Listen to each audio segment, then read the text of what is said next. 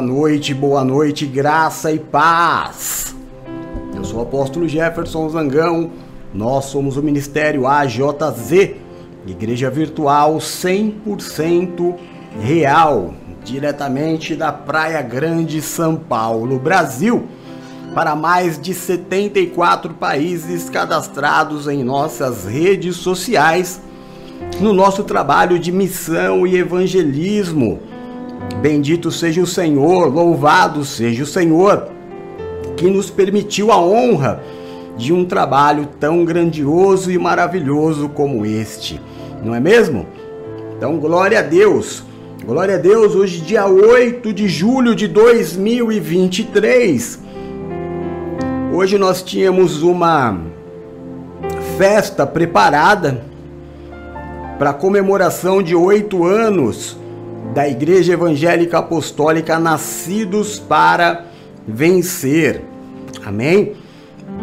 Porém, todavia, contudo, nós temos três irmãos passando por uma luta familiar de enfermidade. Então, por lealdade, por amor, nós entendemos que não é momento de festejar, é momento de oração. Então, Cancelamos a festa que aconteceria hoje. Cancelamos a festa que aconteceria hoje. Na verdade, o nosso aniversário foi ontem, dia 7 de julho, 7 do 7. Nós fizemos oito anos de ministério e eu, a Paula, a Nina, Eduardo, a Bruna, Bruna não, né? A Bruna já há 17 anos.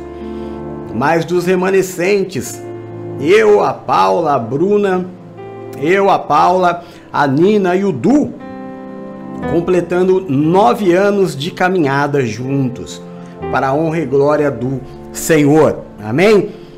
Então, noite especial, encerramento da semana, encerramento da semana de jejum, entrega do nossa consagração de jejum, aniversário da igreja. Ô Papai do céu! Que noite de festa, não é? Glória a Deus por isso e glória a Deus pela tua vida que está aí firme e forte. Recebemos hoje mais um testemunho maravilhoso. Aliás, nós temos vindo aí de muitos e muitos testemunhos maravilhosos. É, tivemos um a, o pai de uma irmã que estava numa situação bem delicada no hospital e que recebeu alta e que já está em casa para a felicidade dela e felicidade da igreja, que tem orado todos os dias, principalmente às 6 horas da manhã, não é? Glória a Deus. Deixa eu ver quem está aqui. Madrinha querida da minha vida, Evangelista Silvia, graça e paz, seja bem-vinda, madrinha. Bom culto para você. Boa noite, Bispo Duck, filho querido. Eu e o Bispo Dan que estávamos fazendo um upgrade aqui no nosso computador. Deus nos deu uma bênção. E agora o nosso computador tá um avião aqui, rapaz. Eita! Melhorou o som, melhora a imagem, melhora tudo. Vamos que vamos, Deus vai abrindo as portas e a gente vai indo. Rapidinho, eu e o Bispo Duck demos um gás. Obrigado, Fiote. Deus te abençoe. Em nome de Jesus. Boa noite, Paulinha linda. Filha querida da minha vida, o Coringão ganhou, hein? Oh, olha aí, tá vendo? É noite de milagres. Noite de milagres. O Corinthians ganhar do Atlético Mineiro não é novidade, né? Mas do jeito que vinha, foi uma grande vitória. Graças a Deus e a Paula estava assistindo. E eu também, aliás, esse é o motivo pelo qual o culto atrasa um pouco. A gente sempre espera os jogos acabar para a gente entrar, né? Boa noite, Paulinha. Boa noite, Bruna, meu amor maior. Acabou de, acabou de adentrar aqui a sala para me trazer o refrigerante. Glória a Deus. Meu amor, meu sonho, meu amor maior. Geis, a filha querida, tá aqui em casa passando férias, me deixando muito feliz. Ela e a Laurinha. Bênção de Deus. Deus te abençoe, filha. Um bom culto para você. Valéria, meu amor, agora em casa, né? Me deixou sozinho aí uma semana Oh, meu Deus do céu, mas agora ele já está em casa para honra e glória do Senhor. Ela e o Rodolfinho. Elvira, meu amor! Minha amigona, minha parceira, minha irmã querida. Graça e paz, bom culto para você, meu amor. Nina, meu orgulho. Filha querida, meu amor. Bom culto para você. É, a Nina tá indo pro hospital, vê o irmão dela, vai debaixo da bênção da igreja, vai debaixo da cobertura, filha, em nome de Jesus, viu?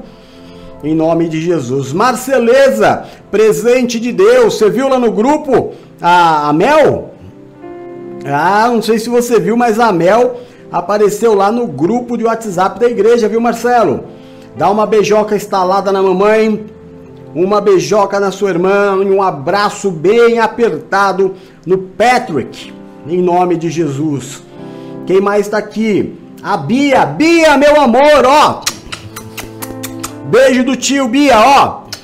Beijo do vô, ó. Te amo. O Heitorzinho tá dormindo? Ah, o tá dormindo? E o Heitor bagunçando? Ô Heitor! Beijo do vô. Fica com Deus. Te amo também, viu? Nome de Jesus. É, quem mais tá aqui? Carlão, querido. Graça e paz, boa noite. Tivemos o testemunho também do Carlão. Porta de emprego aberta. Oh, meu Deus do céu, Deus tem olhado por nós. Aleluia. Felicidade. Raquel, minha alegria. Te amo. Bênção de Deus na minha vida. Quem mais está aqui? É a gente, né? Então vamos lá? Vamos ao texto. Encerrar a nossa semana amanhã. Nova semana. Primeiro dia da semana, 19h30. A cura de um paralítico. Se essa semana foi uma semana de purificação, se essa foi uma semana de. É, como é que eu vou te falar? De limpeza espiritual, e carnal. A semana que vem, a cura do paralítico é para que Deus abençoe as tuas pernas, Deus abençoe os teus caminhos. Deus vai colocar porta onde não tem porta, por caminho onde não tem caminho, e você vai passar por lugares que você nunca passou na tua vida e vai entrar em lugares que você até então não tinha conseguido entrar. Pode se preparar porque vai ser uma semana de muito poder assim como tem sido. Eu não sei se vocês perceberam, mas quando nós começamos a ministrar os milagres de Jesus, quantos milagres nós não passamos a viver, não é? Quantos testemunhos de milagres quando nós focamos as nossas ministrações, as nossas semanas nos milagres de Jesus Cristo. Esse nome tem poder, meu irmão. Bendito é o nome do Senhor Jesus não é? Amém. Então vamos lá. Vamos ao texto. Pela última vez, Marcos capítulo 1, versículo 38 a 45. Jesus respondeu: Vamos para o outro lado, para os povoados vizinhos, para que também lá eu pregue. Foi para isso que eu vim. Então ele percorreu toda a Galiléia, pregando nas sinagogas e expulsando os demônios. Um leproso, aproximando-se dele, suplicou-lhe de joelhos: Se queres, pode purificar-me. Cheio de compaixão, Jesus estendeu a mão, tocou nele e disse: Quero, seja purificado. Imediatamente a lepra o deixou e ele foi purificado. Em seguida, Jesus o despediu com uma severa advertência: Olha, não conte isso a ninguém, mas vá mostrar-se ao sacerdote e ofereça pela sua purificação os sacrifícios que Moisés ordenou, para que sirva de testemunho. Ele, porém, saiu e começou a tornar público o fato. Levíticos 13, 8 o livro das leis, não é? Levítico é o livro das leis. E o sacerdote o examinará, e eis que se a pústula, a ferida, né, a mancha na pele, se tem estendido, o sacerdote o declarará por imundo. É lepra. E 2 Coríntios 26, 20 diz assim: Quando o sumo sacerdote Azarias e todos os outros sacerdotes viram a lepra, expulsaram-no imediatamente do templo. Na verdade, ele mesmo ficou ansioso para sair, pois o Senhor o havia ferido. Amém? Glória a Deus, vamos orar, consagrar ao Senhor todas essas datas importantes que estão é, reunidas na noite de hoje. Senhor nosso Deus e nosso Pai, é em nome do Teu Filho Jesus Cristo que nós nos reunimos nesta noite de sábado. Nestes últimos minutos, nestas últimas horas desta semana, porque temos tanto a Te agradecer, Senhor. Verdadeiramente o Senhor é fiel e tem sido fiel nas nossas vidas mesmo nos momentos em que nós não somos fiéis contigo, o Senhor cumpre a tua palavra, que diz que mesmo se nós formos infiéis, o Senhor permanecerá fiel, porque não pode negar a si mesmo. Muito obrigado, meu Deus, pela tua fidelidade. Muito obrigado, meu Deus, por tantos testemunhos que têm nos acompanhado. Esta é a tua promessa, que os sinais acompanharão aqueles que creem. E nós cremos em Ti. Estamos aqui todos os dias buscando a Tua face, buscando em Ti a solução dos nossos problemas, buscando em Ti a Tua misericórdia, Senhor, buscando em Ti sabedoria, caminho, portas abertas, buscando sempre em Ti uma palavra que possa nos alimentar, para que possamos continuar a nossa caminhada. Santo é o Seu nome. Declaramos que o Senhor é o Yeshua Hamashia o Messias, o Cristo vivo, o Filho de Deus, o enviado, o Salvador das nossas vidas, aquele que era, que é e que há de voltar. Deus Todo-Poderoso, Rei dos Reis e Senhor dos Senhores, nome que está sobre todo nome, e um dia todo joelho se dobrará e toda língua confessará que Jesus Cristo é o Senhor. Santo, Santo e maravilhoso é o teu nome. Meu Deus, nós nos prostramos diante de ti e declaramos Ebenezer, por toda esta semana de jejum consagrado ao Senhor.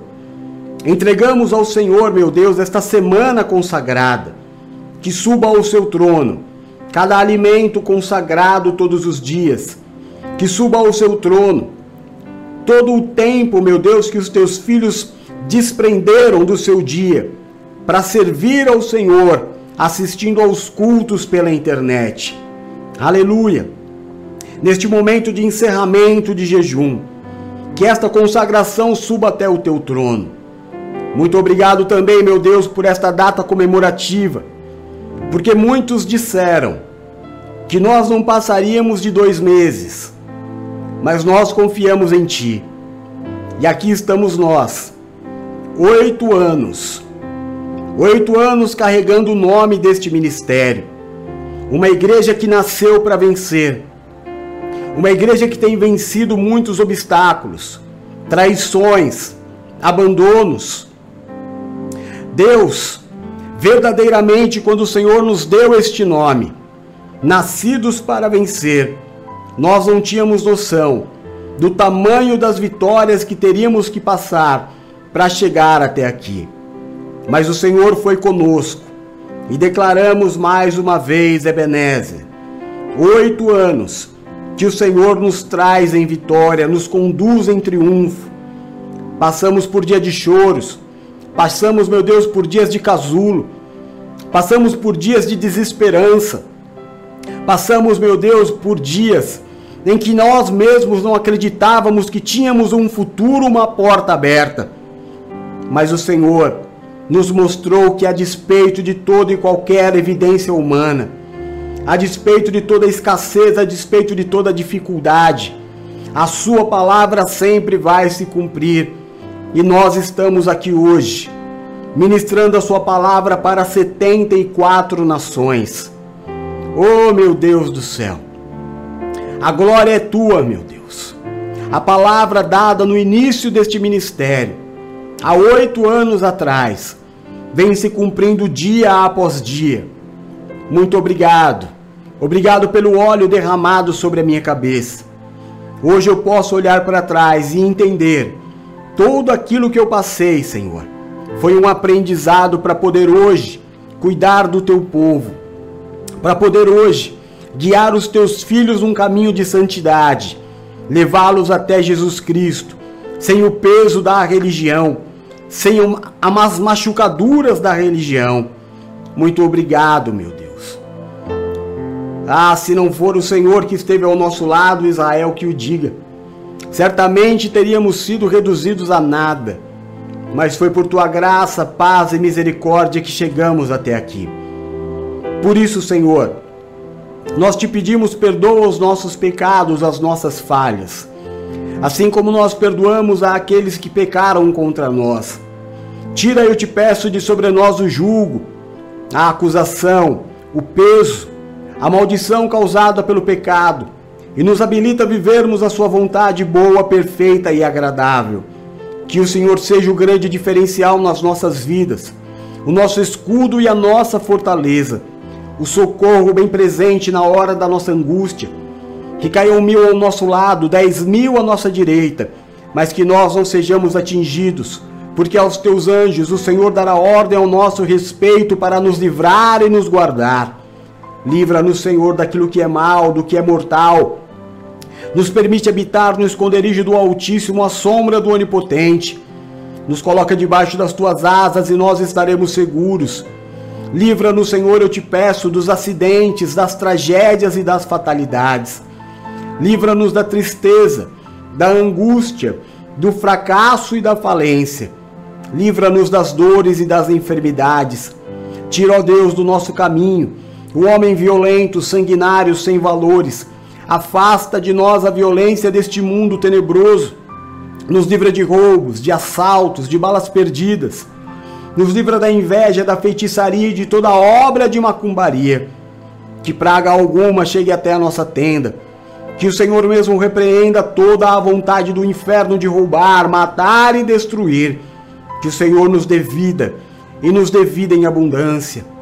Deus, em nome de Jesus, aonde chegar nesta noite o som da minha voz, toca, cura, restaura e liberta Levanta o cansado, o abatido e o prostrado, faz obra de milagres.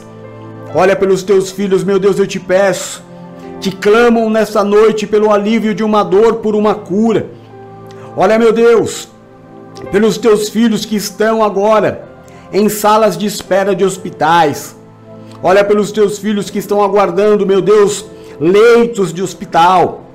Abre porta, levanta ajudadores meu Deus, em nome de Jesus, olha pelos teus filhos que estão internados, a cama, dá sabedoria aos médicos, guia a mão do cirurgião, abençoa os remédios, o tratamento, meu Deus, para que haja efeito, para que nós recebamos, meu Deus, mais notícias como as que recebemos hoje, alta, altas médicas, envio para casa, devolve os amados dos teus filhos, meu Deus, para dentro dos lares. Em nome de Jesus, Pai. Oh, aleluia. Olha para os nossos corpos também. Vê se é em nós, Senhor. Porque Jeová Rafa é o seu nome. Vê se é em nós uma raiz de enfermidade. Vê se é em nós uma, uma, um mau funcionamento de um órgão. Uma raiz cancerígena. Uma ação nociva de um vírus, de um fungo, de uma bactéria. Cura-nos pelo teu poder. Cura nossa mente, meu Deus. Nos dá calma, nos dá sabedoria, nos dá inteligência ao falar, ao agir, Senhor. Para que nós possamos seguir os teus passos, como diz a tua palavra, e carregar a nossa cruz. Não nos permita retroceder, não nos permita voltar atrás, não agora, que nós já andamos tanto, não agora, meu Deus que já estamos tão próximos do objetivo. Aleluia, aleluia. Meu Deus, olha pelo irmão da Bispanina, o Arielvaldo, naquele hospital. Sopra fôlego de vida. Neste momento delicado em que os aparelhos estão sendo retirados. Dá uma oportunidade para o teu filho. Meu Deus, nós sabemos que o Senhor é Deus de oportunidade. Tira, meu Deus, este homem da cama, para que ele possa te conhecer, para que ele possa receber a salvação. Em nome de Jesus. Obrigado, meu Deus, pela vida do Arthur, pela recuperação. Nós clamamos, meu Deus, hoje uma notícia terrível do familiar, meu Deus, da nossa querida Renata. Visita com poder e grande glória, os médicos tiraram toda a oportunidade, toda a esperança, mas eu disse a ela: nós não andamos por evidência, nós andamos por aquilo que nós cremos. E nós temos um Deus de milagre. A última palavra é aquela que sai da tua boca. Meu Deus, se for o tempo da tua filha, que ela seja recolhida. Mas se não for o tempo dela, eu peço a ti também, meu Deus, dá a oportunidade. Levanta, restaura, faz o milagre. Espanta os médicos, espanta as famílias, Senhor que esta palavra seja revertida. Em nome de Jesus. Em nome de Jesus. Aleluia. Continua abençoando, meu Deus, o Pai da Fernanda. Glórias ao teu nome, bendito seja o Senhor. Pai, peço a tua bênção sobre a vida dos dizimistas, por aqueles que me ajudam financeiramente a continuar, meu Deus, com as pregações, com as orações, com o ministério virtual, todos os dias, Pai. Infelizmente, meu Deus, neste mundo que vivemos, precisamos de dinheiro para todas as coisas. Gostaríamos, meu Deus, de não precisar, mas precisamos, o Senhor sabe. Por isso tem levantado pessoas chaves para nos abençoar, não para que enriqueçamos, mas para que o ministério permaneça. Obrigado. Obrigado pelos fiéis Obrigado pelos dizimistas, Senhor, que nos ajudam a pagar as contas, que nos ajudam a permanecer de pé. Aqueles que semeiam nesta obra, dá semente aos que semeiam, Senhor. Como o Senhor disse ao profeta Malaquias: abre as janelas dos céus, derrama bênçãos sem medidas. Meu Deus, que haja diferença na vida do justo e do perverso. Que haja diferença na vida daquele que serve para aquele que não serve. Levanta ajudadores, Pai. A obra é grande e poucos são os trabalhadores. Nos envia ajudadores, nós precisamos, Senhor.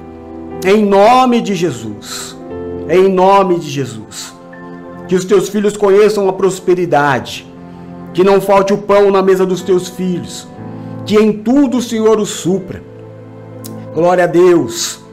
Olha, meu Deus, por aqueles que perderam entes queridos por aquelas famílias que estão de luto. Que o teu Espírito Santo possa restaurar os sentimentos. Que o teu Espírito Santo, meu Deus, possa restaurar as emoções. Em nome de Jesus, olha também pelos depressivos, ansiosos, por aqueles que sofrem pela síndrome do pânico. Olha, meu Deus, pelos solitários, por aqueles que sofrem com a solidão, que têm clamado ao Senhor por um bom encontro, por uma família a família, meu Deus, é um projeto do Senhor para o homem. Não é bom que o homem ande só. Melhor é serem dois do que um. O Senhor é Deus da família. O Senhor é o Deus que faz com que a mulher estéril seja alegre mãe de filhos e viva em família. Aleluia. Faz esta obra, meu Deus. Aleluia.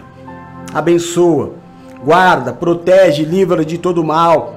A minha esposa Valéria, a minha filhinha Bruno, meu filho Rodolfo, Abençoa o meu filho, meu Deus, eu continuo clamando ao Senhor. Dá, meu Deus, a comunicação verbal ao meu filho. Os meus olhos estão voltados para ti, Senhor. É para ti que eu oro, é para ti que eu clamo.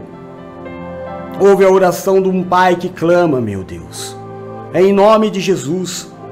Abençoa, guarda, protege, livra de todo mal. A Bispa Paula, o Bispo Eduardo, a Bispa Nina, a Evangelista Silvia, a presbítera Renata, as diaconisas Geisa e Raquel. Aleluia. Abençoa, guarda, protege, livra de todo mal o Ney, a Cacá, a Juju. Abençoa, guarda, protege, livra de todo mal. A Elvira, meu Deus. O Theo, a Bia, o Heitor. toda a sua casa e toda a sua família. Abençoa o Marcelo, a sua mãe, a sua irmã, o seu filho, para honra e glória do seu nome. Abençoa, guarda, protege, livra de todo mal o Carlos, Senhor, toda a sua família. Honra o teu filho, o posicionamento em te servir. Em nome de Jesus. Abençoa, guarda, protege, livra de todo mal. A Renata, o Robert, meu Deus, os teus filhos, a igreja da Praia Grande. Cada um dos teus filhos que tem vindo, meu Deus, fazer este projeto acontecer. Santo é o Senhor. Nos envia, meu Deus, os moradores deste lugar, para que nós possamos fazer a tua obra. Aleluia. Eu estendo as minhas mãos e declaro e profetizo. Profetizo na vida dos teus filhos, suprimento sobrenatural. Profetizo sobre a vida dos teus filhos, meu Deus, saúde, boas notícias, altas médicas. Em nome de Jesus eu profetizo na vida dos teus filhos que haverá haverá coisas surpreendentes, maravilhosas, que sinais acompanharão aos, aqueles que creem. Em nome de Jesus, dá livramentos, que o dardo inflamado do inimigo não chegue até a vida dos teus filhos, que a peste perniciosa, oh meu Deus, o laço do passarinheiro, que a forca, que os inimigos armam contra os seus filhos seja desbaratada.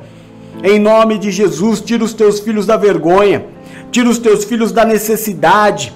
Invade, meu Deus, eu declaro e te peço as famílias.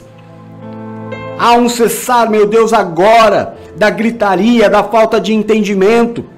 Espírito de separação, eu te repreendo.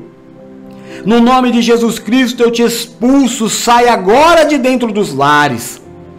Espírito de enfermidade, espírito de violência, saia no nome santo e poderoso de Jesus Cristo. Toda obra contrária à vontade de Deus na sua vida está repreendida, em nome de Jesus. Aleluia, aleluia. E neste momento da pregação do teu evangelho, Senhor, que não saia da minha boca palavras humanas ou aquilo que eu queira dizer, mas que em todo momento teu Espírito ministre a minha vida e a vida dos teus filhos que aqui estão. Repreende, ó Deus, todo valente que se levantar contra esta palavra. Lança ao abismo, e desde já nós te entregamos a honra, a glória, o louvor, o domínio e toda a majestade. No nome santo e poderoso de Jesus é que nós oramos. Amém e amém. Graças a Deus.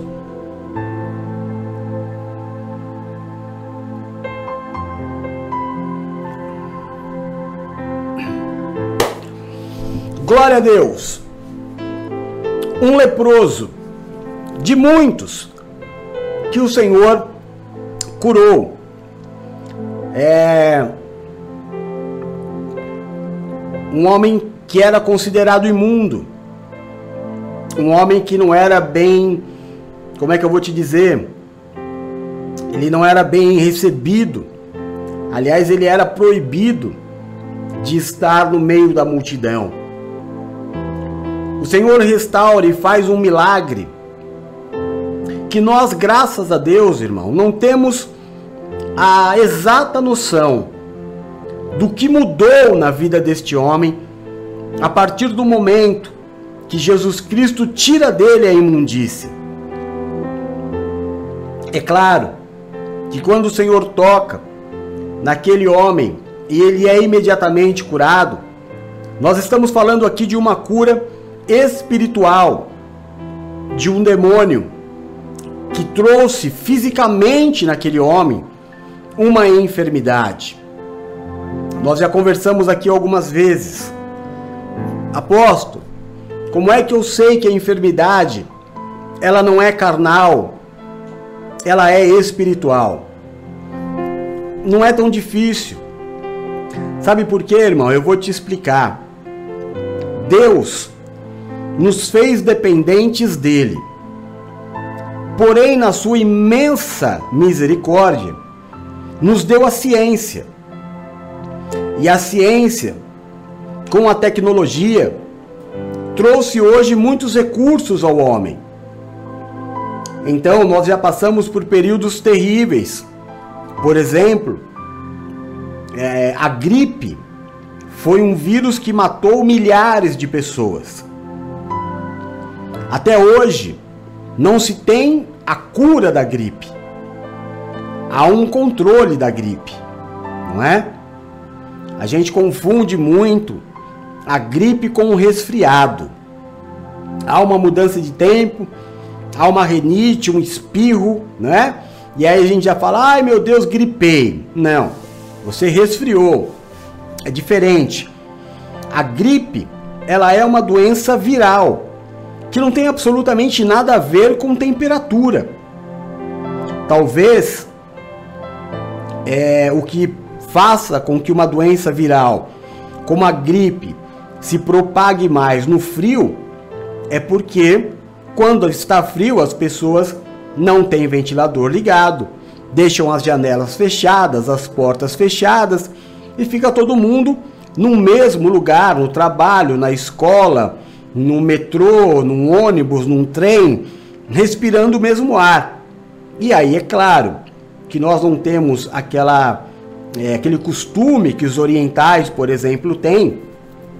Quando a gente vê matérias direto do Japão, se a pessoa está é, gripada, você pode ter certeza que ela vai sair na rua com a máscara para evitar contaminar outras pessoas, um povo extremamente educado. Mas a gripe, não o resfriado, a gripe matou milhares. Hoje se tem vacinas. Hoje nós temos a vitamina C, nós temos vitaminas que devemos tomar todos os dias, uma alimentação balanceada para aumentar a nossa é, imunidade, para que o nosso corpo ele permaneça, como é que eu vou te dizer, forte, né? Para que quando um vírus entrar no nosso corpo, o nosso sistema de defesa possa combatê-lo. Mas você veja só, eu estava conversando com a Rezinha. Hoje às 6 horas da manhã, ela estava conosco na oração e ela falou: Apóstolo, ora por, pela minha tia que está no estado gravíssimo. Eu disse para ela: Rê, eu vou orar, mas depois você me chama e me diga o que aconteceu. E ela teve uma embolia pulmonar. E mais tarde ainda teve um AVC depois da oração. E eu perguntei para ela, eu falei, hey, mas o que, que aconteceu? Eu não sou médico, mas eu, por exemplo, essa semana teve um acidente de carro que a pessoa teve uma embolia por causa do acidente, de um, de um machucado, de uma fratura que ela teve na perna. Ela teve uma embolia pulmonar e acabou falecendo. Mas a Renata disse que a tia dela estava normal. De repente desmaiou. Falhou o corpo. Eu vi o bispo Eduardo dizendo no culto que ele fez Bispo Eduardo pregando é, é engraçado, que o joelho dele falhou e ele caiu, né? Deus é muito bom com ele para que eu não tivesse junto. Porque se eu filmo uma cena dessa, irmão, você já imaginou o quanto nós não íamos dar risada, né? Porque o bispo Eduardo, se ele está andando na rua, ele cai. Se ele está com a gente no Poço das Antas, nas águas, ele vai andando para trás sem perceber, daqui a pouco está se afogando. o Bispo Eduardo ele também é protagonista de muitas histórias. É, é, é um filho querido, né? Histórias que nos trazem muita alegria. Ele disse assim: às vezes o joelho falha, não pode falhar toda hora. Mas é uma máquina, meu irmão. É uma máquina. O nosso corpo é, tem um mecanismo. E conforme o tempo vai passando, a tendência é que comece a falhar. Hoje nós podemos chegar à idade mais avançada, dizer que até uns 60 anos, 70 anos, nós ainda temos uma vida produtiva. Antigamente nós víamos alguém com a minha idade, daqui duas semanas faço 50 anos. 50 anos já era bem velhinho, né? Idoso.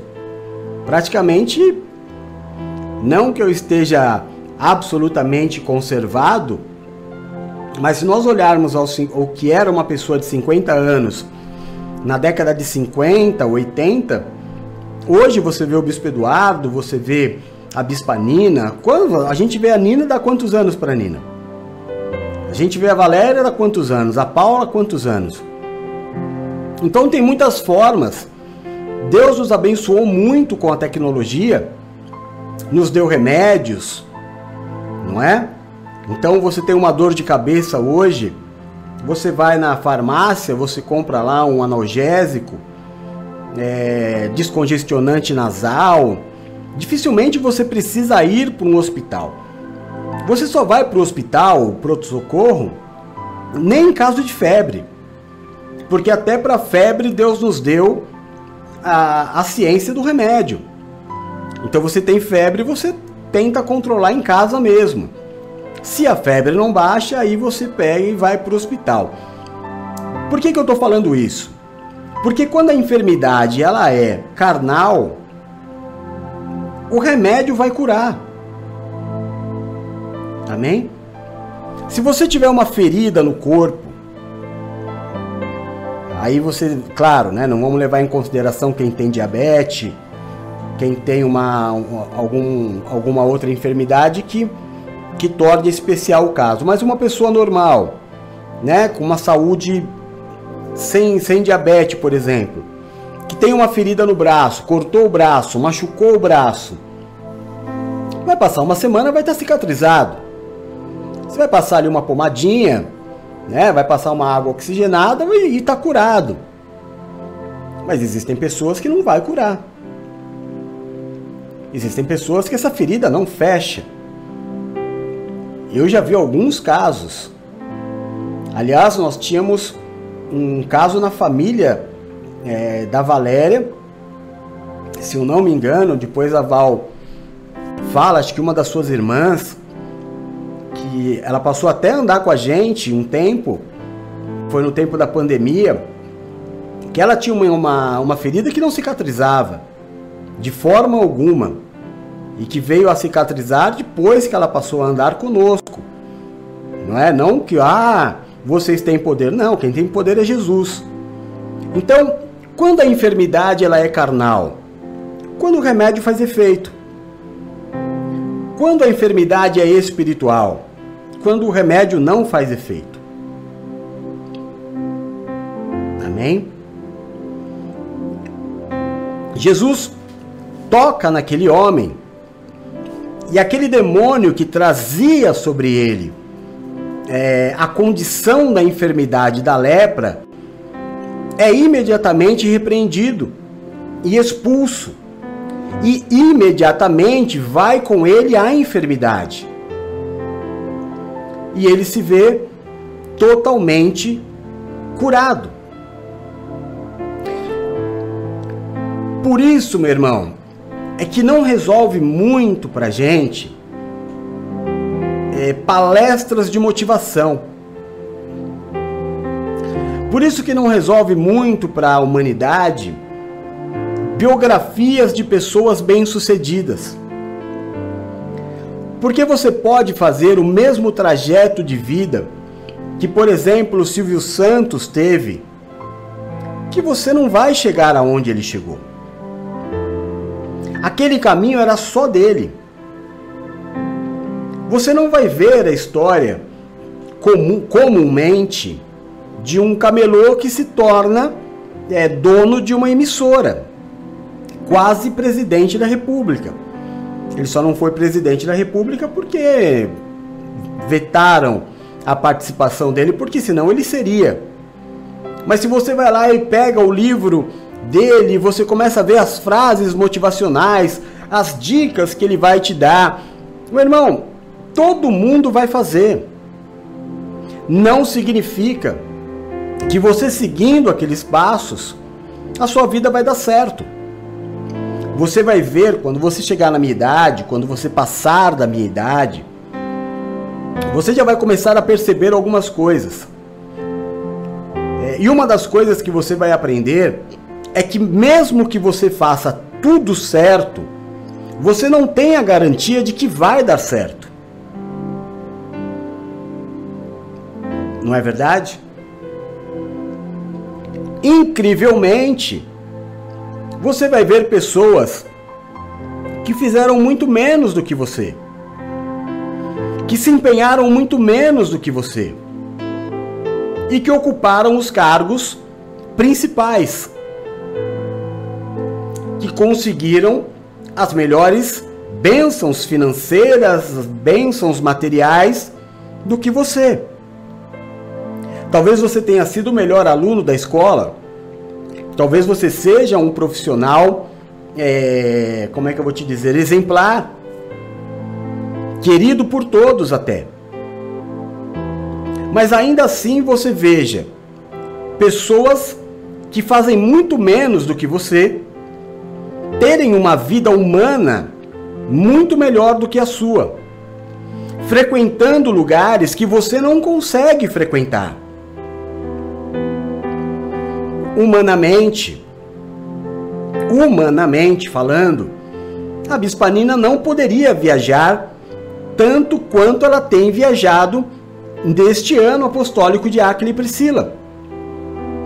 Humanamente falando, a Valéria não tinha a mínima condição de passar uma semana em Maceió. Mas acontece que existe um Deus que põe caminho aonde não tem caminho, que abre portas, que põe porta onde não tem porta. A Bíblia diz que Deus, a porta que Deus abre, ninguém fecha. E às vezes você tenta é, uma vida inteira fazendo uma viagem. É, eu já vi, conheci, eu viajei, graças a Deus, conheci muitos estados, não conhecia, aliás, né? Viajei muito a trabalho, fui para muitos estados diferentes. Viajei bastante de avião. Hoje eu não entro mais no avião, de jeito nenhum. Mas eu ia a trabalho.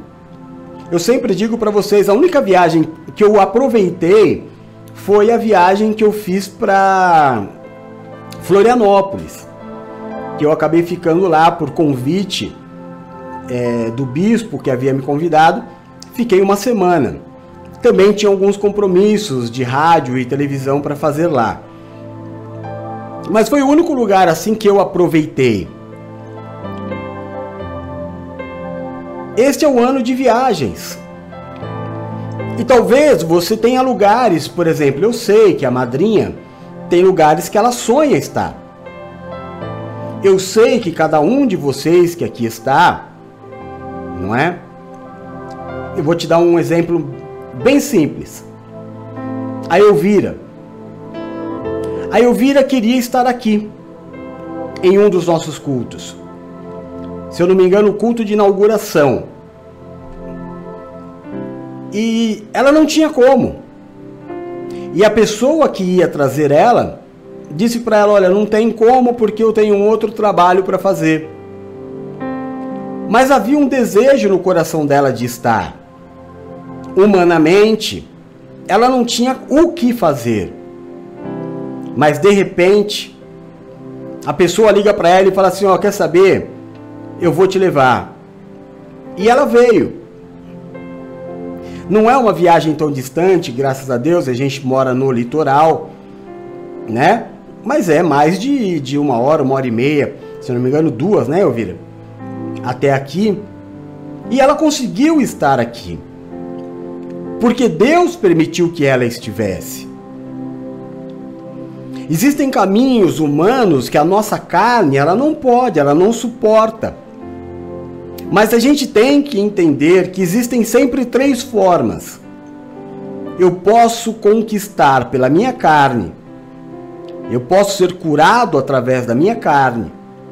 Eu posso conquistar através da minha sabedoria, da minha alma. Eu posso ser curado através da minha alma. Apóstolo, como assim ser curado através da minha alma? Pensamento positivo? Não, irmão. Sendo disciplinado, tendo uma alma sadia, sendo sábio, sendo inteligente, comendo boas comidas, sabe? Fazendo exercício, cuidando do corpo. É assim. O sábio cura através da mente. Mas existe o espiritual, que a carne não consegue curar e nem a sabedoria humana. Porque a sabedoria humana entra em pinel. Peraí, não é essa a minha enfermidade? Não é esse o remédio? Eu estou tomando o remédio, por que, que não resolve? Por que, que nunca passa? Por que, que toda hora eu estou com esse problema? Então você detecta isso não é um problema humano. Isso não é um problema que a química vai resolver. Há um problema espiritual. Isso se estende, esta lepra, essa imundícia, meu irmão, ela se estende para todas as áreas da nossa vida. Essa imundícia se estende para os relacionamentos. Ah, eu não consigo me relacionar porque eu não sou bonito. Meu irmão, Olha, eu vou falar uma coisa para você. Eu acho que na minha época isso era verdade. É, os bonitos eles tinham mais oportunidades, né? A pessoa que era mais gordinha tinha um preconceito, né? A pessoa que tinha o cabelo que não era tão liso. Na minha época, hoje não existe mais isso. Não existe. Não existe mais esse preconceito. Continua existindo gente feia, bastante feia. Continua existindo gente bonita, continua existindo gente muito bonita. E continua se vendo pessoas muito bonitas com pessoas fisicamente muito feias. E vice-versa. Como também se vê pessoas lindas juntas, pessoas feias juntas, e assim por diante. Agora, é, todo mundo caminha. A gente, quando não consegue caminhar, eu tenho sempre que fazer a análise dos três. Há um problema físico, há um problema psicológico. Não sei se você lembra do Jô Soares. Jô Soares era muito, muito inteligente. Mas ele era muito obeso. Mas ele só se casou com mulheres lindíssimas. Entre elas a Cláudia Raia, que tinha um estereótipo absolutamente diferente do dele. Dançarina, atriz gigantesca, corpo escultural. É, fisicamente, talvez ele não tivesse nada que a atraísse, mas a intelectualidade dele era extremamente atraente para qualquer mulher. Quando eu não consigo vencer, me enxergar, quando os meus olhos só veem o mal, a Bíblia diz que se os meus olhos forem bons, todo o meu corpo será luminoso e os meus olhos só serão bons se eles estiverem em santidade. Se os meus olhos estiverem curados. Paulo se converteu quando Deus retirou dos seus olhos, ele mesmo disse, como escamas. Caíram como escamas dos olhos de Paulo e Paulo voltou a enxergar um mundo que ele não conhecia. Então eu preciso, obviamente, ser uma pessoa disciplinada, entender. Uma pessoa que diz: "Ah, eu não acredito em nada", ela nunca será plenamente feliz. Nunca. É, hoje morreu, hoje não, nessa semana morreu um ator muito famoso, importante para a cultura nacional. E certa vez ele fez uma colocação dizendo que todas as religiões eram lindas, mas o que resolvia mesmo era a bruxaria. E olha a forma com que ele morreu. Tudo na vida tem uma consequência. Tudo na vida tem uma consequência. Então eu preciso analisar sempre em três, eu preciso sempre tentar nos três. Se você acha, ah, esse negócio de ir para a igreja, meu irmão, eu te convido a vir para um lugar como este aqui. Sempre que você estiver próximo da natureza, você sempre vai encontrar muito misticismo. Muito. Quando você tiver é, cachoeiras, morros, praia, você sempre vai encontrar muito misticismo. E você vai ver que as pessoas acreditam em tudo. E aí você fica, porque você está morando numa metrópole, talvez, numa cidade grande, você não acompanhe. E é claro que a estratégia do diabo é fazer cada vez mais você se afastar do mundo espiritual e só acreditar no material, só acreditar no remédio, só acreditar naquilo que o dinheiro pode é, comprar.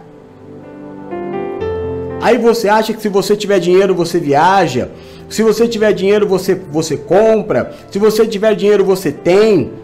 Quando você tem um Deus que te diz que busca primeiro o reino dos céus e todas as outras coisas te serão acrescentadas. Mas o diabo ele tem tirado as pessoas de buscar o céu em primeiro lugar.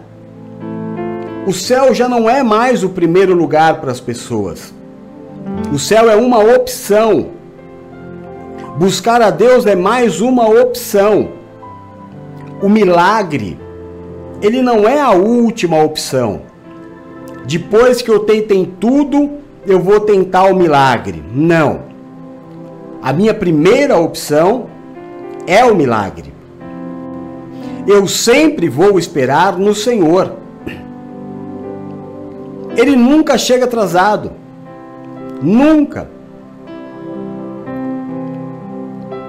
O momento em que Deus se fizer presente, a coisa vai acontecer.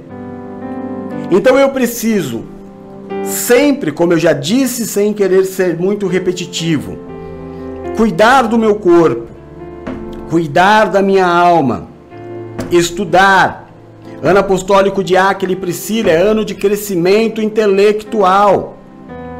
Você precisa estudar, você precisa aprender, aprender mais sobre Deus, aprender mais sobre você, aprender mais sobre as coisas que estão acontecendo no mundo. Você não pode viver de uma forma aleatória acorda, trabalha e o teu sistema de vida é exatamente esse que o inimigo montou para você. É um círculo de vida muito pequeno. Sabe, é um cenário de vida muito curto. É como se você estivesse participando de uma novela em uma emissora com pouco recurso, que não tem um, um centro de cenários. Sabe, tem uns cenáriozinhos ali e você vai trabalhar sempre naquele cenário.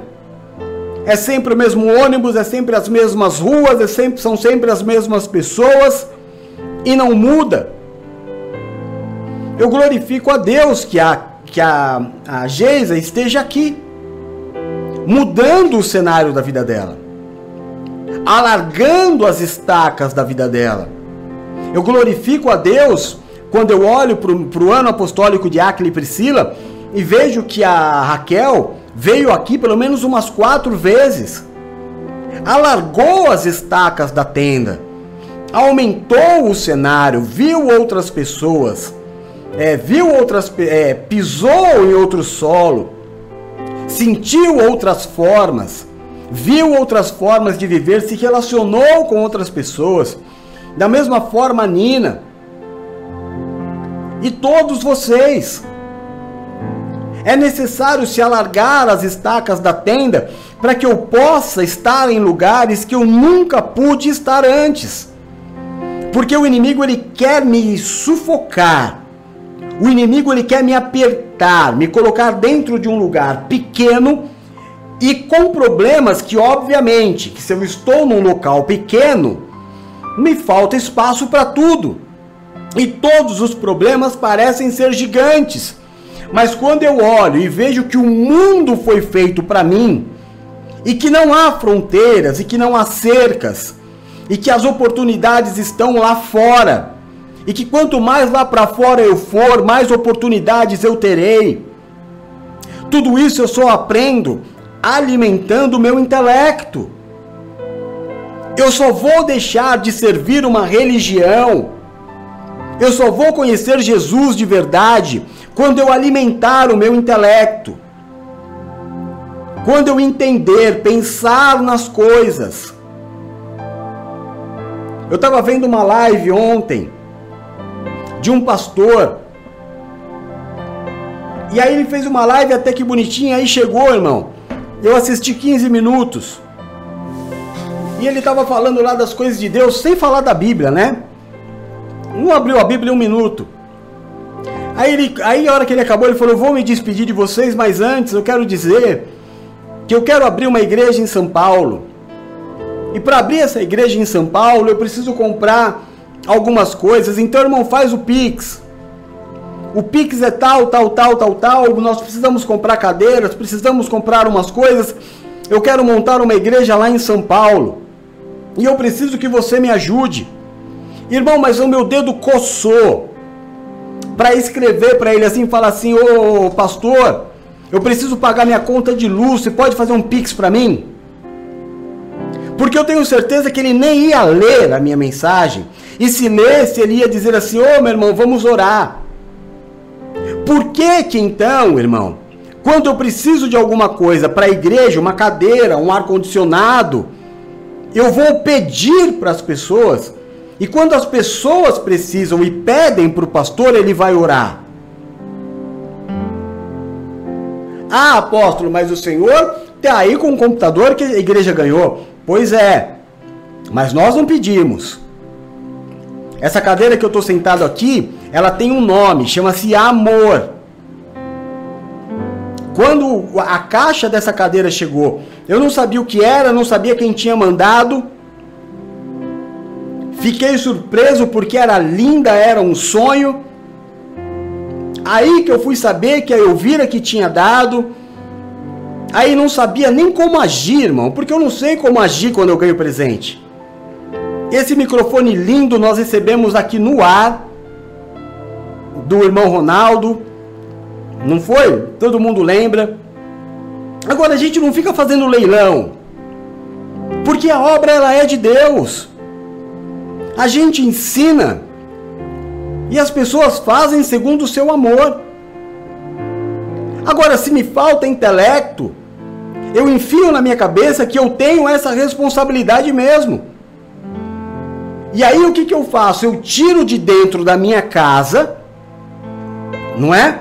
Porque isso foi uma das coisas que ele disse. Mesmo que você tiver que deixar de pagar uma conta, Deus vai te honrar. Meu irmão, que vontade de ir lá. Que vontade de ir lá. Mercenário da fé. Safado, sem vergonha. Vai trabalhar, meu irmão. Nós fizemos a igreja aqui, mas quem que está aqui? Quem que está aqui?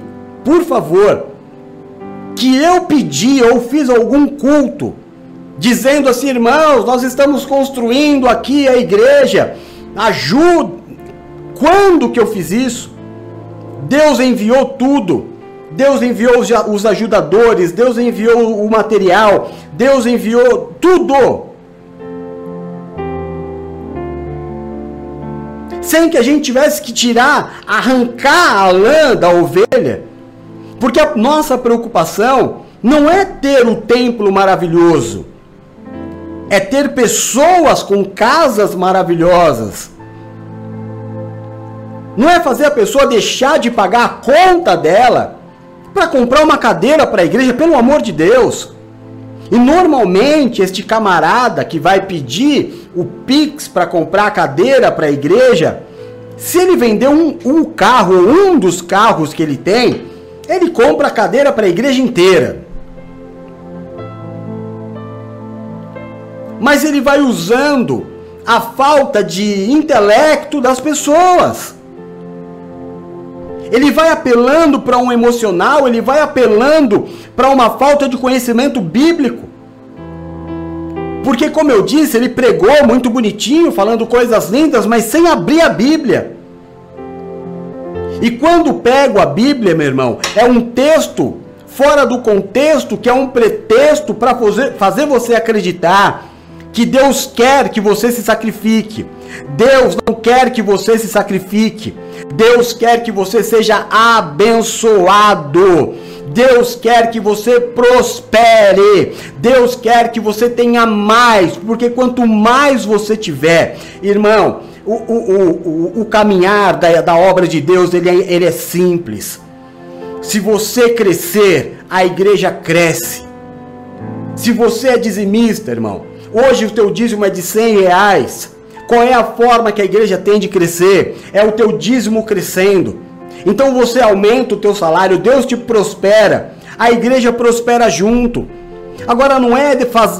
entrando na tua cabeça e falando: vende o teu carro, dá teu carro, dá a tua casa, pega lá alguma coisa que você tem. A Elvira está aqui de prova. Ela queria dar um computador para gente. Teve uma época que a gente tava com um computador bem difícil de fazer as lives. E ela já tinha dado a cadeira e eu falei, Elvira, você já deu a cadeira. Não precisa, o nosso amor ele não é baseado nisso. A gente anda junto há 30 anos. Aí ela falou, tá bom. Mesmo assim mandou. a oferta, meu irmão, ela é voluntária, o que ela não pode é ser pedida. Que Deus toque o coração das pessoas para dizer: olha, faz. E a pessoa. É o que eu disse: esse microfone estava todo mundo na live. De repente o Ronaldo apareceu e falou assim: eu vou dar. O microfone está ruim? Eu vou dar. E nós tínhamos um microfone lindo, né, dourado, que eu dei para a Bispa Nina, para que as lives dela fossem melhor, e fiquei sem microfone. Aí o Ronaldo deu não só esse, como deu um exatamente igual ao que eu tinha dado para ela. Porque Deus trabalha assim na Irmandade, irmão. Deus dá semente ao que semeia. Eu não dei o meu microfone para a Bispanina, porque eu falei, ah, eu vou dar um, Deus vai me dar dois. Não, meu irmão. Eu dei para ficar sem. Eu dei e falei, vou fazer do jeito que se precisar daquele fone, se sabe aquele que de, de celular que vai daqui a aqui, vou fazer com aquele. Quanto tempo eu não fiz? Eu não fiz barganha com Deus. Eu quis abençoar a vida da, da minha filha que eu amo. E Deus, por conhecer o meu coração, me deu duas vezes mais. Agora, usar o espaço de pregar a palavra de Deus para ficar pedindo pix, para ficar falando para irmão, não paga a tua conta e dá o dinheiro para a igreja, onde nós estamos?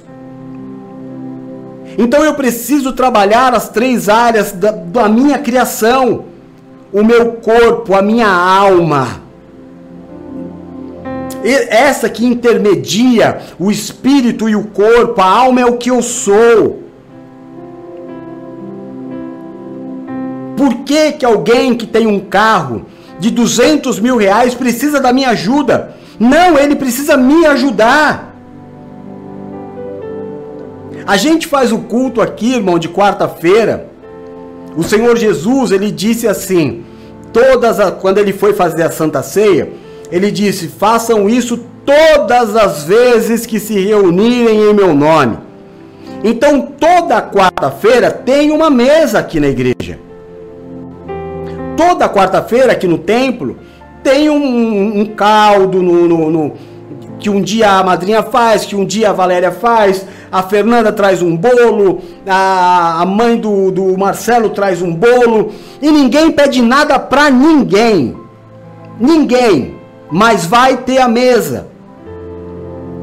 Eu não vou vir aqui e falar, irmão, olha, quarta-feira tem, tem culto, dá para alguém trazer? Não, parte de mim. Parte de mim. Eu passo no mercadinho da, da madrinha, pego lá o suco, pego lá o pão, faço uns lanchinhos, pelo menos isso vai ter. E o mais Deus fará. Pelo menos isso é o que eu entendo pela obra de Deus. E é por isso que nós estamos vivendo tantos milagres. Desde que nós abrimos a, a igreja física, só um culto não teve visita. Todos os cultos tiveram visitantes. Sendo que nessa quarta-feira faltou até é, cálice para a madrinha e para a Bruna. Tiveram que correr fazer mais porque veio muito mais gente do que a gente esperava. E a gente vem e se alegra e não se fala de dinheiro um minuto, a não ser quando Deus diz que vai prosperar o povo.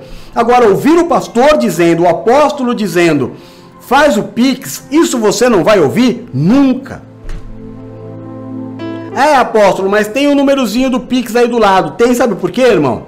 Porque pediram para pôr. Porque os dizimistas do ministério falaram: como é que a gente faz para entregar o dízimo? Tá aqui. Agora eu nem sei quem entrega. Eu nem sei. A presbítera entrou no nosso ministério essa semana e ela falou: eu, eu preciso entregar o meu dízimo, apóstolo. Eu falei, irmã, aí é com você. Ela falou, eu faço o depósito, te mando o, o, o comprovante. Eu falei, não manda comprovante nenhum. É entre você e Deus. É por Deus que você está fazendo. Então alimenta a tua mente para que a religião não te prenda, para que você não vire um alienado, para que você não fique discutindo com os teus familiares por causa da placa de uma igreja, para que você não fique cobrando postura de pessoas que você mesmo não tem. Ah, porque o fulano fuma, eu não ando com ele. Ah, porque o fulano bebe, eu não ando com ele. Ah, porque o fulano. É... Outro dia colocaram aí no, no Facebook. Tem uma página lá grande de, de, de irmãos. E aí um pastor colocou assim: Viver junto sem ser casado é pecado, sim, e que comece o mimimi. Eu escrevi, não tem mimimi não. Só escreve toda a lista de todos os pecados para ver se sobra um. Porque escrever uma coisa dessa e jogar um peso sobre as pessoas que vivem junto e não são casados, isso aí é, é, é golpe baixo. Porque quando você vai falar de um pecado, fale de todos, inclusive daqueles que você comete. Para que você saiba que você não é melhor do que ninguém. Porque se você conhece alguém que hoje vive junto sem ser casado, por outro lado, você também faz coisas que é pecado aos olhos de Deus.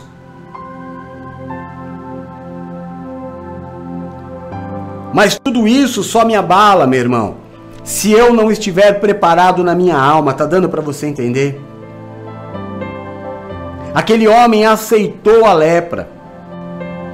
Ele não, a lepra não apareceu do dia para a noite. Foi aparecendo, foi aparecendo, foi tomando conta, até chegar uma hora que ele já não podia mais estar. E às vezes é assim com você.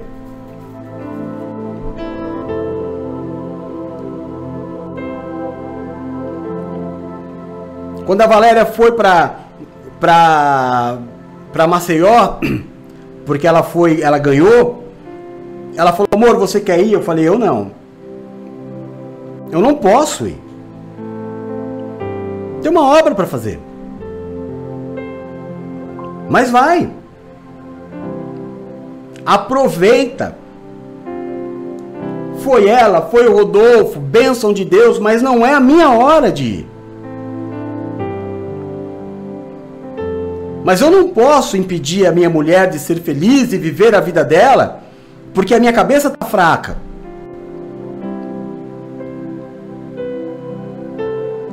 Tá dando para entender, meu irmão? E aí então, estar na igreja, ser igreja, fazer da minha casa um lugar de bênção, como nós dissemos aqui na quarta, e a gente tem falado praticamente todos os cultos. Não adianta ir todo dia para um templo. Ir lá ficar falando glória a Deus, aleluia, te amo, meu irmão. E chegar em casa não, não falar com o marido. E chegar em casa tá brigado com o filho. E chegar em casa não tá falando com o familiar. Ah, apóstolo, mas família tem disso. Tudo bem, meu irmão. Então dá mais atenção para isso do que para o templo. Então passa mais tempo na tua casa do que no templo. Sirva a Deus na tua casa. Uma vez por semana no templo tá ótimo. Ah, não, mas eu aprendi que eu tenho que estar lá todo dia. Claro, tem alguém enriquecendo com o teu trabalho. Tem alguém precisando pagar contas com o teu trabalho. A não ser que você me diga que o lugar que você está indo todos os dias, ou três ou quatro vezes por semana, eles não falam para você todo dia sobre entregar uma ofertinha.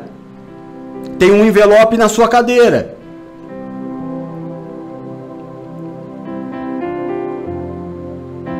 Ah, vamos fazer uma campanha. As campanhas são feitas nos dias que as pessoas não vão para a igreja. Para quê? Para entrar na mente delas e fazer acreditar que uma campanha vai fazer, obrigar Deus a fazer. Quando você poderia estar na tua casa, colocando a tua casa em ordem, ganhando o teu marido, ganhando os teus filhos, porque sabe o que vai acontecer? Essa lepra, essa imundícia vai fazer com que os teus familiares peguem ódio, raiva pela religião. E aí, como eles não sabem é, discernir uma coisa da outra, não é da religião que eles vão ter raiva, é de Deus. Aí você não vai se espantar se você ouvir um familiar seu dizendo: Ah, eu sou ateu. Porque o testemunho que ele tem visto não tem agradado a ele. Deus é liberdade, a religião prende. A religião pune. Jesus, Deus enviou o seu filho para morrer por nós na cruz para nos libertar. E a religião quer de novo te prender. Então a gente vive a gente vive num, numa, numa, num ciclo de destruição. Porque eu acho que eu estou servindo a Deus, mas eu não estou. Porque Deus me deu, irmão, o que Deus mais ama é a família. O que Deus mais ama é a tua casa. E o teu pastor tem que ir na tua casa. O pastor tem que conversar com você, tem que ser seu amigo, tem que ser amigo do teu marido, amigo dos teus filhos. Aí sim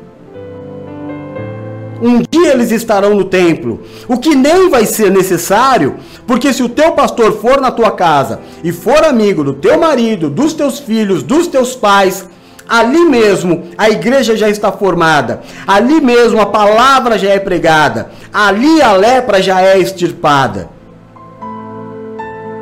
Quantas pessoas que vêm aqui na igreja da Praia Grande que jamais entrariam em uma religião porque não seriam aceitos? Quantos? Quantas bênçãos não existe aqui hoje que em outros lugares seriam perseguidos? Então, irmão, trabalhar o intelecto. Cuida do corpo, da alma e do espírito. E para nós encerrarmos essa semana, o sexto tópico é que agora purificado, você vai entrar em lugares que você não podia e vai passar a ter coisas que você nunca teve. Marcos capítulo 1, versículo 45 diz assim: Ele, porém, saiu e começou a tornar público o fato, espalhando a notícia. Por isso, Jesus não podia mais entrar publicamente em nenhuma cidade, mas ficava fora, em lugares solitários. Todavia, assim mesmo vinha ele gente de todas as partes. Claro, você imagina um homem de média idade, vai, 35, 40 anos, eu não sei a idade desse. Devia ter feito um estudo mais aprofundado, né? Mas vamos imaginar que ele tivesse 30 anos. Quantas festas ele gostaria de ter frequentado? Quantos amigos ele não gostaria de ter visitado? Não é verdade? Quantas vezes ele não queria ter é, podido entrar na sinagoga, ir num restaurante, assistir uma, uma peça de teatro, agora curado, o que mais ele quer é se mostrar para todo mundo dizendo: agora eu posso. Agora ele entra na padaria ele fala: agora eu posso, eu vou ser cliente aqui. Aí ele passa no mercado e ele fala: agora eu vou poder entrar, eu estou curado. Mas como assim está curado? Jesus, Jesus. Mas quem é Jesus? Vocês precisam lá ver. E ele começa a evangelizar pela alegria. Pela alegria. Ele não tinha uma Bíblia na mão. Não tinha Bíblia naquela época. Não tinha Novo Testamento. Tinha alguns pergaminhos contando a história dos profetas e a Torá. Mas ele estava falando de Jesus sem ter uma Bíblia na mão. O, o evangelismo dele era: olha para mim, lembra como eu era. Lembra que eu não podia estar aqui, agora eu posso. Lembra que eu não podia mudar de cidade, agora eu posso. Eu não podia visitar amigos, agora eu posso. Eu não podia trabalhar, agora eu posso. Eu não podia conquistar, agora eu posso. E este é o momento que nós estamos vivendo. Nós vivemos este jejum para terminar, para encerrar, para chegar no, no ponto culminante que é a liberação de você poder entrar aonde você nunca pôde entrar, de você poder ir onde você nunca pôde ir. A minha mulher morria de vontade de ir para Maceió ver os familiares dela, não tinha como ir, mas existe um Deus no céu que pode. Agora pode. Assim será com você. A Nina já é cidadã de Paraty. A semana que vem, a gente já tem a, a madrinha e o padrinho indo viajar, inclusive o culto. Não essa semana, essa quarta. A outra semana o culto vai ser na terça, porque eles também já vão viajar. Porque há um Deus nos levando para lugares que nós antes não poderíamos ir. Você pode fazer o teste, irmão pode fazer o teste no cliente que você um dia tentou, sonhou. E você viu nos olhos dele que ele jamais fecharia um contrato com você. Está liberado sobre a tua vida. Aquele lugar que você sempre quis sonhar, sonhou em morar. E você disse: Não, eu não tenho condição, aqui eu nunca vou poder morar. Vai de novo agora, meu irmão. Vai agora debaixo desta palavra. Lança a tua rede do lado direito do barco, segundo a palavra que te está sendo liberada. Porque você, a partir de agora, no findar deste jejum, você sabe até onde você fez. Aí, irmão, é a tua disciplina. É você quem sabe. Os sete dias desse jejum a consagração do alimento. O quanto você creu vai ser feito segundo a tua fé.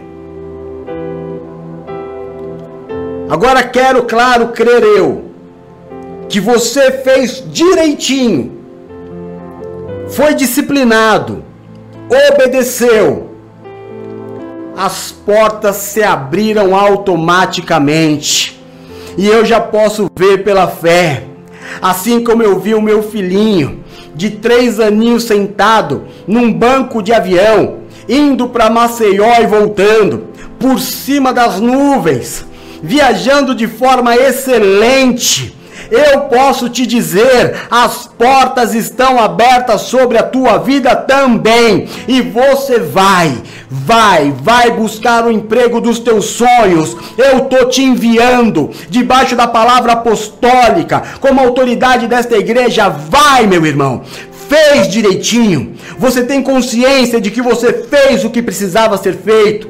Então vai debaixo desta palavra, vai conquistar debaixo desta palavra, vai no cliente que você sempre quis ter, vai no emprego que você sempre quis ter, vai conversar de novo com o amor da tua vida. Vai conversar de novo com a pessoa que é o sonho da tua vida. Chegou a hora, chegou o momento da purificação. Chegou o momento, aquilo que te impedia de frequentar, aquilo que te impedia de estar no meio, aquilo que te impedia de estar envolvido, foi tirado da tua vida. Você agora não é mais o excluído, você é o assunto. Por causa daquele homem, Jesus não teve mais paz. por causa daquele homem. Cidades e cidades queriam saber quem é que curou o imundo, quem é que curou o leproso. Se curou ele, eu creio que pode curar a mim também. O Deus que tirou o pai da Fernanda daquele leito de morte do hospital é o mesmo Deus que vai fazer na sua vida. O Deus que abriu a porta de emprego para o Carlão é o mesmo Deus que vai abrir a porta de emprego na tua vida e te prosperar e abrir portas de promoção. O mesmo Deus que arrancou o tumor do pulmão do Arthur. E praticamente na mesma semana ele já estava em casa se recuperando. É o mesmo Deus que está te limpando, aliás, que te limpou e que está te enviando. Vai para onde você nunca pôde ir. Se infiltre, se envolva aonde você nunca pôde se envolver. Existiam lugares que você entrava e as pessoas te olhavam por cima. O teu brilho a partir de agora vai ser tão intenso, meu irmão, que ninguém vai ter coragem de ser arrogante com você mas todo mundo vai olhar para você e vai falar assim: escuta, deixa eu te falar uma coisa. Existe uma coisa diferente em você. Existe um brilho diferente em você. O teu sorriso é um sorriso diferente, faz bem estar perto de você, faz bem ouvir o que você fala, o que, que você tem, o que, que você faz. E você vai dizer como aquele homem disse: existe um nome que é sobre todo nome. Existe um nome que é sobre o nome da lepra. Existe um nome que é sobre o nome da enfermidade. Existe um nome que está sobre o nome da necessidade. Existe um nome que está sobre o nome da, do endividamento. Existe um nome que está sobre o desemprego. Existe um nome que está sobre o problema do casamento. Existe um nome que está sobre a depressão. Existe um nome que está sobre a baixa estima. E este nome é o nome de Jesus Cristo. Este nome é o nome do Deus da tua vida. Ah, meu irmão, se chacoalhe aí nessa cadeira onde você estiver, porque chegou a hora de você ir. Chegou a hora de te verem. Chegou a hora de te reconhecerem. Chegou a hora da tua conquista. Chegou a hora de você invadir novos reinos, novos campos, novos horizontes. Como Deus, como Deus disse para Abraão: Os meus olhos estão mareados de lágrimas. Como Deus disse para Abraão: Abraão, olha, aonde chegar o teu poder de visão, eu te darei. Olha para o céu, conta as nuvens. Aliás, perdão, conte as estrelas. Multiplique pela areia da praia. E este será o número da tua descendência, Abraão. Mas eu sou estéril, Senhor. Eu já sou velho, a minha mulher não pode ter filhos, Abraão. A imundícia será tirada da tua vida. E você será pai de muitas nações, Abraão. Aquele homem, meu irmão, eu eu quero terminar, mas eu não consigo. Aquele, aquele homem leproso, ele acordou para viver mais um dia de lepra. Você entende isso? Ele acordou e ele foi mais um dia. Ele acordou mais um dia para ser humilhado. Que aliás ele já nem ligava mais, porque não tinha jeito. Sabe quando ele seria liberto? Quando ele morresse. Era mais um dia onde as pessoas iam se afastar dele. Era mais um dia onde talvez as pessoas iam zombar dele. Que quando ele passasse na rua fechariam as portas. Ele já estava preparado para mais um dia de humilhação na vida dele. Isso era o que ele via, isso era o que ele esperava, esta era a evidência. Mas no meio da evidência surgiu um homem. E ele foi andando. E você pode ter certeza, ele falou assim: "Olha lá, tá vindo um grupo de pessoas. E quando eles chegarem perto de mim, vai todo mundo sair correndo, vão abrir para eu passar. Mas Jesus não saiu. E ele se joga de joelho aos pés de Jesus. Ele olha para os olhos de Jesus e ele diz: Se o Senhor quiser, o Senhor pode. Ele não perguntou: Será que o Senhor pode me curar? Ele disse: Eu estou vendo em ti. Se o Senhor quiser, o Senhor pode me curar. E Jesus disse para ele: Se eu quero, é claro que eu quero. Seja curado. E talvez na tua oração você olhe e fale assim: Senhor, se for a tua vontade, cura o meu casamento, Senhor, se for da tua vontade, cura a minha família. Senhor, se for da tua vontade, cura a minha enfermidade. Senhor, se for da tua vontade, cura a minha vida financeira e profissional. Senhor, se for da tua vontade, cura as minhas emoções.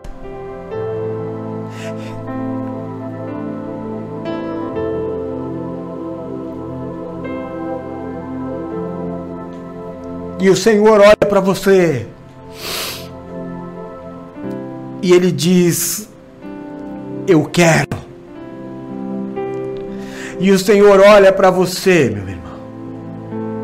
Agora.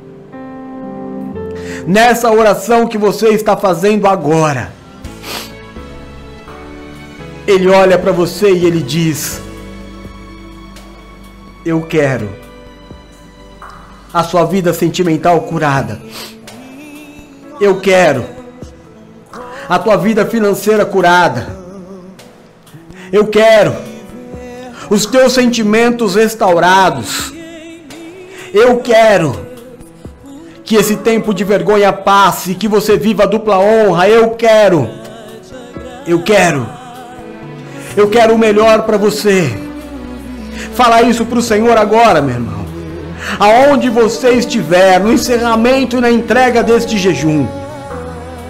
Senhor, se o Senhor quiser, faz o meu filho falar. Eu sei que o Senhor pode. Eu sei que o Senhor pode. Abençoa a comunicação verbal do meu filho. Se o Senhor quiser, o Senhor pode. Esta é a minha oração, faz a tua.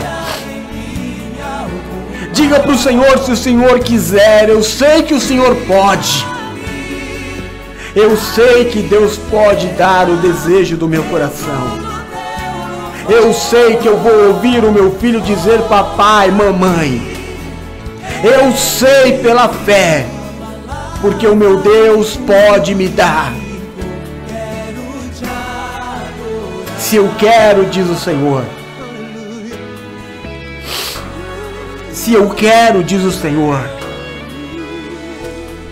Eu quero tanto quanto você, meu filho.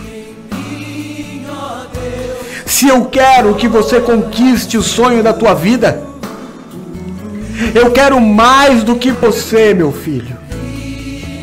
Se eu quero que você seja curado, eu quero mais do que você a sua cura. Tudo que é bom para você eu quero para você, diz o Senhor. Recebe essa palavra na tua vida. Recebe com fé essa palavra dentro do teu coração. Você quer? Deus pode. Peça com fé. E eu te darei, diz o Senhor.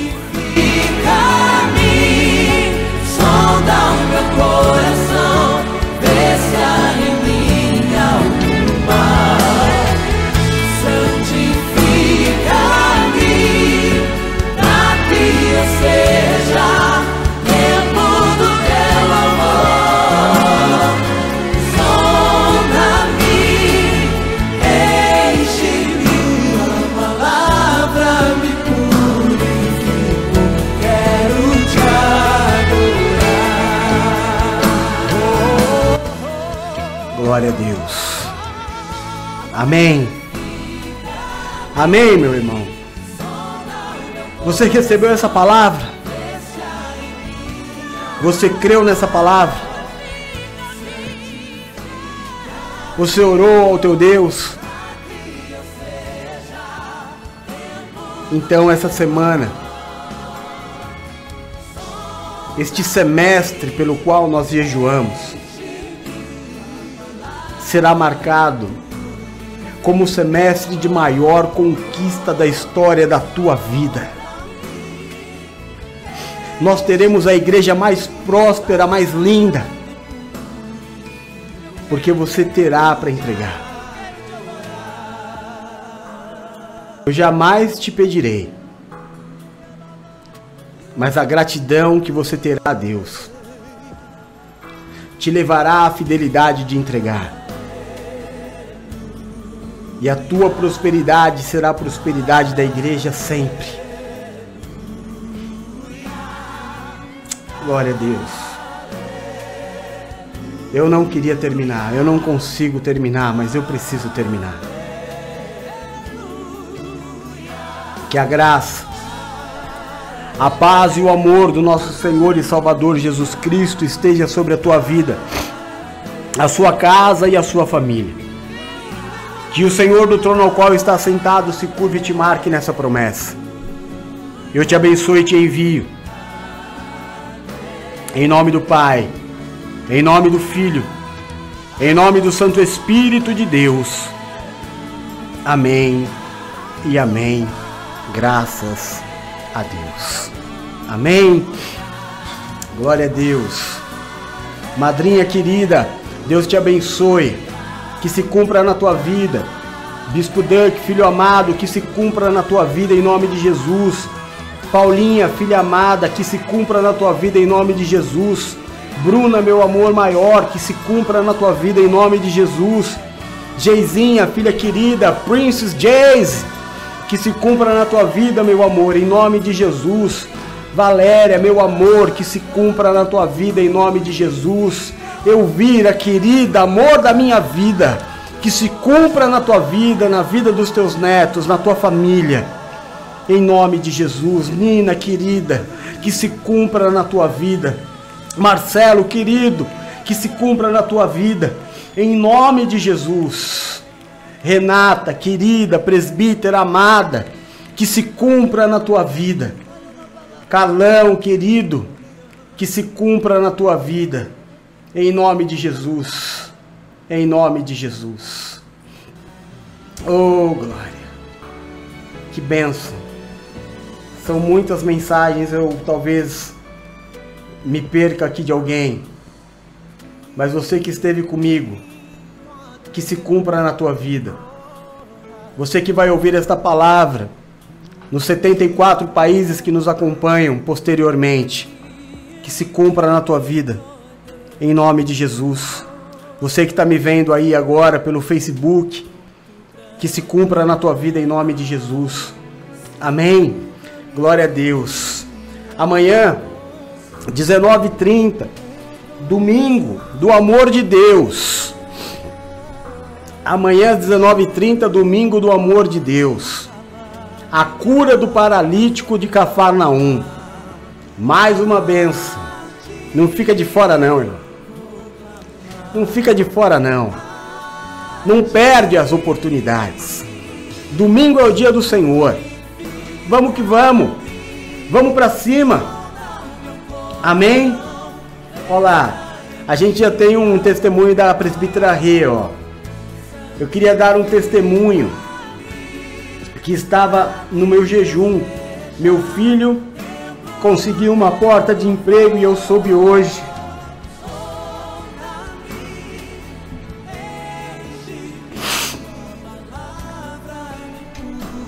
Glória a Deus. Glória a Deus. Nós vamos viver muitos, muitos. Seu coração é lindo, presbítero. Orem por mim. Orem pela minha saúde. Orem pela minha vida. Como eu tenho orado por cada um de vocês. A gente se vê amanhã. Ele já estava desempregado há seis meses. Vai ser pai em outubro. Deus é Deus de provisão. Aleluia. Glória a Deus. Glória a Deus. Fique com Deus. A gente se vê amanhã. Amém? Beijo. Fui. Tchau.